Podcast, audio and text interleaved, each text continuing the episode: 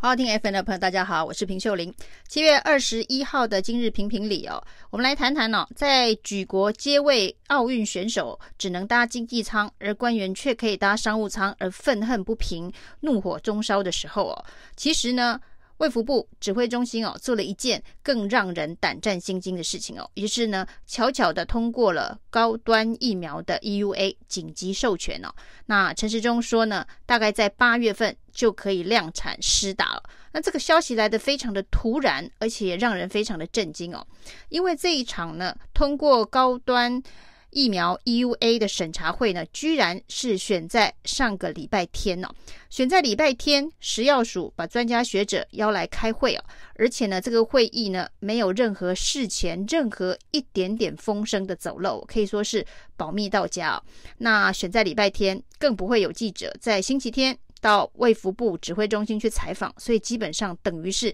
没有人注意到保密到家，甚至呢，没有任何一家媒体。这么重大的事件哦，发出独家新闻哦，就可以知道保密的滴水不漏哦。那而且呢，这场会议哦，并没有全程录音录影哦。那因为呢，这个卫福部食药署说，这些专家学者不希望让别人知道他是谁，而且呢，不希望让别人知道他说了什么。那认为说呢，留下明确会议记录，就是全程录音录影的话呢。会让他们有压力哦，没有办法公正的审查。那食药署偷偷的选在一个礼拜天，偷偷摸摸的开完了会，没有任何人知道。那在星期一下午两点的指挥中心记者会之后呢，突然发了一个新闻稿。指挥中心呢，在报告完当天的疫情之后呢，突然加发了一则新闻稿，说高端疫苗的紧急授权已经通过了。那这个新闻稿当中呢，只有非常非常简单的资讯交代哦，说这个专家会议呢，总共有二十一名专家来参加哦。那主席没有投票，那其中呢，有十八位的专家同意通过高端疫苗的 EUA，那其中一位专家要求补件，另外一位不同意哦。那听起来好像专家会议大部分的人都同意通过高端疫苗的 EUA，然后呢，顺便呢。给了一句数据哦，说呢，这个高端疫苗跟 AZ 的综合抗体比较，比 AZ 还要好，它的综合抗体比 AZ 高三点四倍哦，数据非常的漂亮。然后再搭配说呢，这个二十一名专家当中有十八名都同意哦，所以就在星期天的秘密会议当中通过了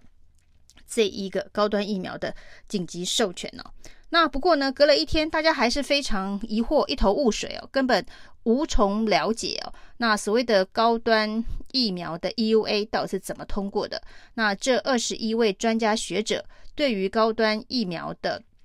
各项数据有什么样子的看法跟评价？那以这么高票的方式通过，是不是代表呢？高端疫苗的相关数据完全说服了这个食药署所请来的二十一位专家当中的十八位哦？结果没想到呢，今天记者会当中哦，大家还是对于这疑云重重的高端疫苗 EUA 有很多的疑问哦。那到底这十八位统一的专家是哪些具体的意见呢？那结果呢，今天呢，陈时中倒是抛出了一个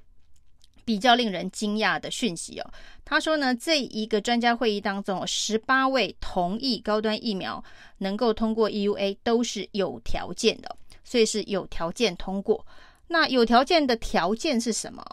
那昨天的新闻稿感觉好像十八位是完全无异议通过，觉得高端疫苗没有值得挑剔的地方。那今天呢，大转弯了，告诉大家说这十八位专家是有条件的，那感觉非常的慎重，是不是这十八位专家去抗议啊？就是对于他们的有条件没有强调。因此呢，指挥中心呢才会在隔了一天之后告诉大家，其实这个同意是有条件的。那是什么条件呢？那今天也特别讲了，就是说呢，希望呢高端疫苗每个月都要做安全监测，就是施打之后每个月，包括了生产，包括了这一个后续的这个接种的流程都要做安全监测，一旦出问题就会直接终止这个 EUA。那这是。专家的有条件哦，要用每个月监测的方式哦。那另外呢，要在一年内哦检送国内外疫苗保护效益的报告。那所谓的疫苗的保护效益报告，这就是我们所看到的，不管是 BNT 还是莫德纳，他们在拿到紧急授权的时候，EUA 哦，那美国的 FDA、欧盟的 EMA，他们所审查的依据哦，就是我们现在这一份哦，一年内要检送的。国内外疫苗保护效益的报告，那他们在通过 EUA 的时候呢，手上是有这份报告，让专家来进行审查，而且这个审查会议呢是全程的直播公开哦。那大家可以针对这个专家对于这个疫苗相关数据，包括了保护力效益的这一个聚焦跟辩论，去理解到这个疫苗的可能风险。以及呢，它可能发生的效益哦，所以呢，在通过 EUA 的时候呢，包括了美国的 FDA，还有欧盟的这一个药检局，都是以利大于弊的角度去通过这个 EUA，因为他们手上有那一份，现在我们要求一年后高端才要提出来的这个国内外疫苗保护效益的一份实验报告。那我们现在的是。大家有的这个叫做三期的实验报告，但是我们现在呢，其实在审查 EUA 的时候，也不是二期的结案报告，我们在审查的是二期的期中实验报告。那也就是说，人家三期的期中实验报告拿来做 EUA 审查的基础，可是我们少了一期，我们是用二期的期中实验结案报告来做 EUA，所以才会附加所谓的每个月必须监测安全监测。然后呢，陈世忠补了一句哦，一旦出问题哦，就会立刻终止这个 EUA 哦。那这感觉好像把这个疫苗打进人体之后哦，那如果呢，这个打进人体之后，打了一百一百个人呢，第一百个人出了问题啊，那前面九十九个人是承受了不可知的风险哦。那这等于真的是在把这一个全民做一个大规模的人体试验哦。那这个大规模的人体实验是用全民的安全健康来作为这个代价哦，这是不是太高一点呢？那所谓的专家有同有条件的同意的条件是必须每个月监测一次这个安全性哦，每个月了解一次高端是不是要被终止 EUA 哦。那未来这个决策要做，恐怕有更大的困难了。那到底高端施打之后，如果发生任何的问题哦，现在呢，指挥中心对于包括了。注射疫苗，AZ 疫苗猝死率相当高的这一个数据的解读，就是跟背景值做比较，跟台湾人口死亡率的背景值做比较。那以后呢，这个高端的 EUA 之后，这个疫苗相关的不良反应跟争议哦，是要跟什么背景值做比较？这是另外一个问题哦。但是可以理解的是，每个月要做一次决定哦，就是呢，这个月施打的安全性够不够，会影响下个月的 EUA。到底要不要终止啊？那这是目前专家所提出的有条件同意的条件哦。所以十八名专家希望有附加这两个条件哦。那另外补件的专家现在也不晓得他到底是要补什么件哦。那那一位不同意的专家呢？现在没有人知道是谁，也没有人知道他不同意的理由是什么。那这一场在礼拜天偷偷摸摸所开完的这一个 EUA 的疫苗审查会哦，在任何民主国家哦，可能都不会。用这个方式来处理这么重要的一个国家的防疫、健康、卫生的政策，那台湾就是做了。那对于台湾来讲，对于台湾这个民主国家，要求一切的资讯公开透明的民主国家来讲，这一场会议真的是一场入台的会议哦，就是侮辱台湾民主的会议哦。那这种审查方式哦，跟过去一年多大家所嘲笑的中国科兴疫苗的。研发、生产、制造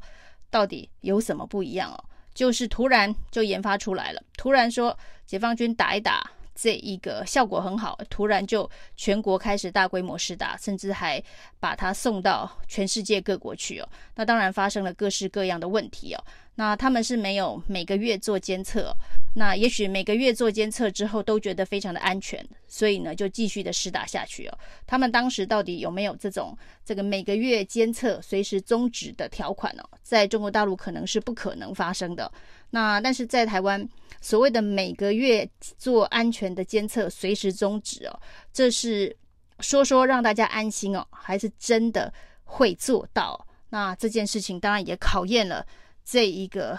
台湾政府对于防疫政策的一个科学呃坚持的程度哦。那不过呢，这一个审查的民主公开程度哦，的确是呃跟北京也差不了多少。对很多台湾来讲，这应该是一个所谓的入台的审查过程哦。那整个会议当中呢，没有录音录影哦，因为专家学者不希望。呃，可能会被猎巫哦。其实这对于台湾的民主素养来讲，也是一个蛮大的讽刺哦。就是呢，专业没办法用专业来说服大家哦。那任何专业的说法都会被用政治的标签给贴上，包括了当时的中研院院士陈培哲。那陈培哲对于这场高端的这个疫苗审查会哦，当然呢，提早。退出哦，因为他说他没办法背书哦。那现在看到相关数据哦，他说呢，这些数据基本上没有太大的意义哦，因为你没有办法从这些数据当中看到疫苗实际上是不是会对人体发生保护力哦。就是呢，所谓的一年内要检送的国内外疫苗保护效益报告这件事情哦。你现在没有报告，你现在当然不知道它到底有效还是没有效，所以在一年之后，大家才知道它是不是真的有效。